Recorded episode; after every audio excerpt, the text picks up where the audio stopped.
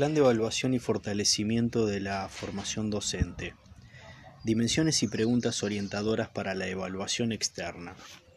A continuación, se detallan las temáticas sugeridas a considerar en las entrevistas y en la elaboración del informe de evaluación. Las dimensiones no tienen un orden jerárquico entre sí. Dimensión 1. Gobierno y gestión institucional. Punto 1.1. Contexto e historia institucional. Presentación de la institución con descripción con datos básicos de la institución. Nombre, creación, tamaño, ubicación, etc. 2. Describa cómo ha sido la evolución histórica de la institución hasta el presente. Resalte los cambios más significativos e indique los diferentes periodos en la historia de la institución. 3. ¿Cuál es el grado de inserción de la institución en el medio local y el sistema educativo? Articulación con otras instituciones educativas del mismo nivel o de otros niveles de la ciudad de Buenos Aires. 4. ¿Existe una política para promover la articulación a nivel nacional o internacional de la institución? Se refiere a, por ejemplo, promoción de programas, proyectos y redes de cooperación relacionados con la información, la investigación y los convenios para el desarrollo de actividades interinstitucionales, movilidad de docentes y alumnos, promoción de los servicios educativos dirigida a estudiantes externos. Punto 1.2 Misión y proyecto institucional. 5. ¿Están claramente definidos la misión institucional y los objetivos en los documentos oficiales y normativas? ROI, RAI, organigrama, etc. 6. ¿Existe un plan de desarrollo institucional y o plan estratégico que se articule con la misión y los objetivos institucionales? 7. La misión y los objetivos institucionales son conocidos y aceptados por la comunidad educativa. 8. La misión y los objetivos institucionales se encuentran expresados por los actores y en las actividades académicas de las distintas sedes y o localizaciones. Punto 1.3. Modelos de gestión institucional. 9 grado de conocimiento de la forma de gobierno por parte de la comunidad. 10. Modelo de los procesos decisorios para la adopción de políticas generales y conducción, promoción de la participación de los distintos actores y estrategias. 11. Articulación entre la institución y el Ministerio de Educación. Punto 1.4. Control de gestión y planificación. 12. ¿Existe la capacidad institucional de formular diagnósticos y generar políticas en el marco de un planeamiento estratégico? 13.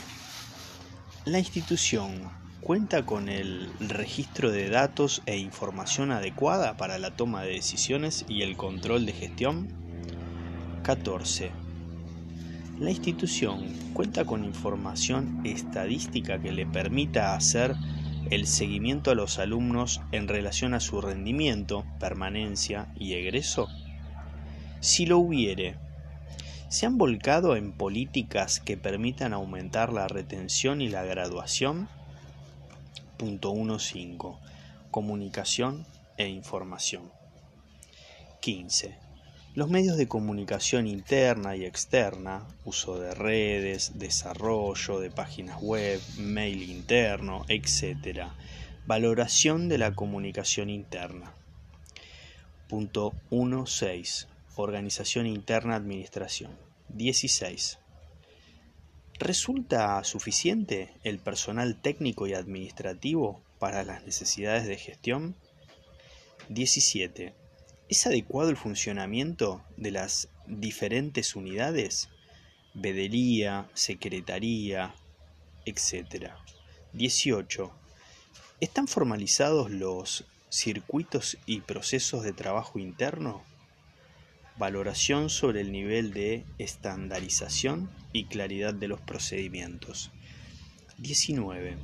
¿Existen sistemas informáticos para la gestión administrativa y de alumnos? ¿Se consideran adecuados? 20. ¿Resulta suficiente el personal de maestranza para las necesidades de gestión? Dimensión 2. Gestión pedagógica. 2.1. Plan de estudio. 21.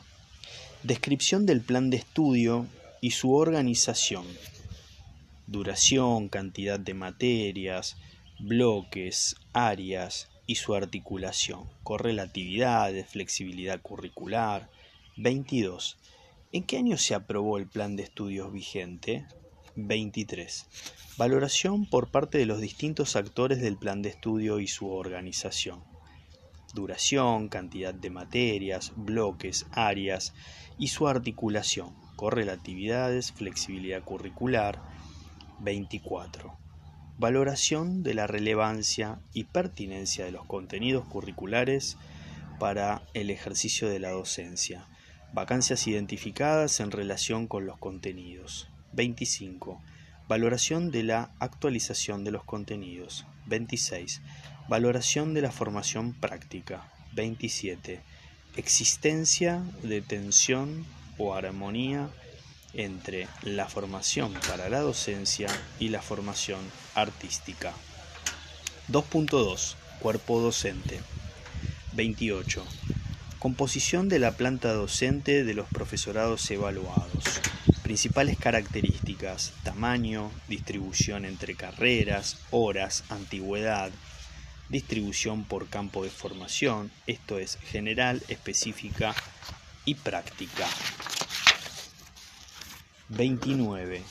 ¿Existe una relación adecuada entre la cantidad y la dedicación del cuerpo docente para entender la programación académica? Por ejemplo, el desarrollo de las prácticas, las distintas áreas que componen el plan de estudios y la cantidad de alumnos. 2.3. Articulación de los docentes. 30. ¿Existen instancias de trabajo conjunto entre profesores y el coordinador de área, frecuencia, temas que abordan? 31. Existencia de un ámbito de coordinación de las distintas áreas, formalizado o no. 2.4. Formación de los docentes, procedencia institucional e inserción en otras instituciones. 32. Formación de los profesores, título docente, título terciario universitario, disciplina de procedencia, título acorde al espacio curricular que dicta, actualización título de posgrado o postítulo, participación en una instancia de formación o actualización en los últimos años. 33. La composición del cuerpo docente en cuanto a nivel de formación alcanzado es suficiente y adecuada para la programación académica de la institución. Proporción de profesores egresados del establecimiento en relación a egresados de otros establecimientos. 35. Inserción laboral en otra institución del nivel superior o de otros niveles del sistema educativo de gestión pública o privada. 36. Actividades en otros roles y funciones dentro del sistema educativo. 2.5. Metodologías de enseñanza y aprendizaje. 37 articulación de contenidos entre distintas áreas. 38. Utilización de la biblioteca en el proceso de enseñanza. 39. Utilización de TICS como estrategia instrumental en las diferentes materias. 2.6. Estrategias inclusivas y consideración de la diversidad. 40. Implementación de estrategias inclusivas y de contención para personas con discapacidad e integración, de la perspectiva de género, violencia de género y otras discriminaciones. 41. La institución cuenta con políticas y o protocolos para abordar situaciones de violencia institucional y de género. Dimensión 3. Formación y trayectorias estudiantiles. 3.1. Curso de ingreso. 42. ¿Existe una política general de ingreso a las carreras? ¿En qué consiste? ¿Se han identificado aspectos críticos a considerar? 43. ¿Cuántos estudiantes se inscriben por año y cuántos ingresan? Cantidad de inscripciones de aspirantes recibidas por año. Evolución. Relación aspirantes inscriptos ingresantes. 44. ¿En qué medida se articulan el curso de ingreso por carrera, por ejemplo, entre lo requerido los primeros años o con la planta docente? 45. ¿Existe articulación entre el nivel medio del mismo establecimiento? Solo si corresponde. 3.2. Estudiantes y su trayectoria. 46. Matrícula de la institución por carrera. Evolución de los últimos años de los ingresantes y de la matrícula. 47. La institución conoce cuál es el perfil socioeconómico de los las estudiantes en la institución. Describa a partir de los principales aspectos, edad, género, localización, de proveniencia, etc. 48. Situación de las trayectorias a través de distintos indicadores, retención, desgranamiento de cohortes, velocidad de la cursada a través de la cantidad de materias aprobadas por año en relación a las teorías propuestas en el plan. 49.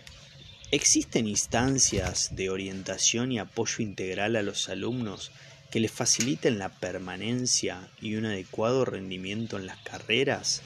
Tutorías, asesorías, orientación profesional, orientación por violencias, etc., en cantidad y calidad suficiente? ¿Qué valoración tienen los estudiantes sobre los sistemas de apoyo? 50. ¿Existen estrategias de contención integral de los estudiantes? ¿Qué grado de conocimiento, acceso y valoración tienen los estudiantes de dichas estrategias? 51. ¿Existen becas u otros mecanismos de bienestar estudiantil que favorezcan la permanencia y retención? ¿Qué impacto han tenido? 52. ¿Cómo valoran las condiciones de cursada de las unidades curriculares? Cantidad total de unidades curriculares y anuales disponibilidad de las asignaturas semestrales anuales, disponibilidad de bandas horarias, de cursada, entre otras. 53. ¿Cuáles son, según los distintos actores, los factores críticos que obstaculizan las trayectorias? 54. ¿Existen mecanismos de articulación adecuados para realizar prácticas docentes en los distintos niveles educativos? 3.3 Egreso 55 ¿Cuál es la tasa de egreso? Cantidad de egresados de cada cohorte de ingresantes. 56. ¿Cuánto tardan en graduarse? ¿Cuál es la brecha entre la duración real de las carreras y la establecida en el plan de estudios? De existir una diferencia significativa. ¿Cuáles considera la institución que son elementos que distribuyen que contribuyen a esa diferencia. 57. Ámbito en donde los estudiantes aspiran a ejercer la profesión. Sistema educativo o no, y público o privado, nivel educativo. 58. ¿Existen mecanismos de seguimiento para conocer la inserción, promoción y movilidad laboral de los las graduados, graduadas? 59. Hay conocimiento sobre el ámbito donde ejerce la profesión. Sistema educativo o no, público o privado, nivel educativo. 60. A través de las actividades, ¿la institución mantiene vínculo con los graduados graduadas? Dimensión 4. Infraestructura y recursos materiales. 4.1. Infraestructura.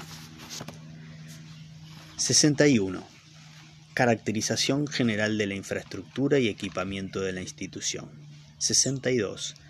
La infraestructura y el equipamiento permiten un desarrollo adecuado de las actividades de formación. 63.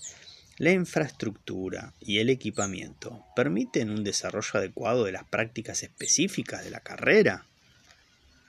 4.2. Biblioteca. 64 caracterización general, infraestructura, equipamiento, recursos humanos, títulos y ejemplares, horario de funcionamiento. 65. ¿Es suficiente y adecuado el espacio físico? 66. ¿Es suficiente y calificado el personal con que cuenta la biblioteca? 67. ¿Resulta suficiente la cantidad y disponibilidad de títulos y ejemplares de la biblioteca? 68. ¿La disponibilidad de títulos se encuentra actualizada? ¿Es adecuada para la disciplina? Fin.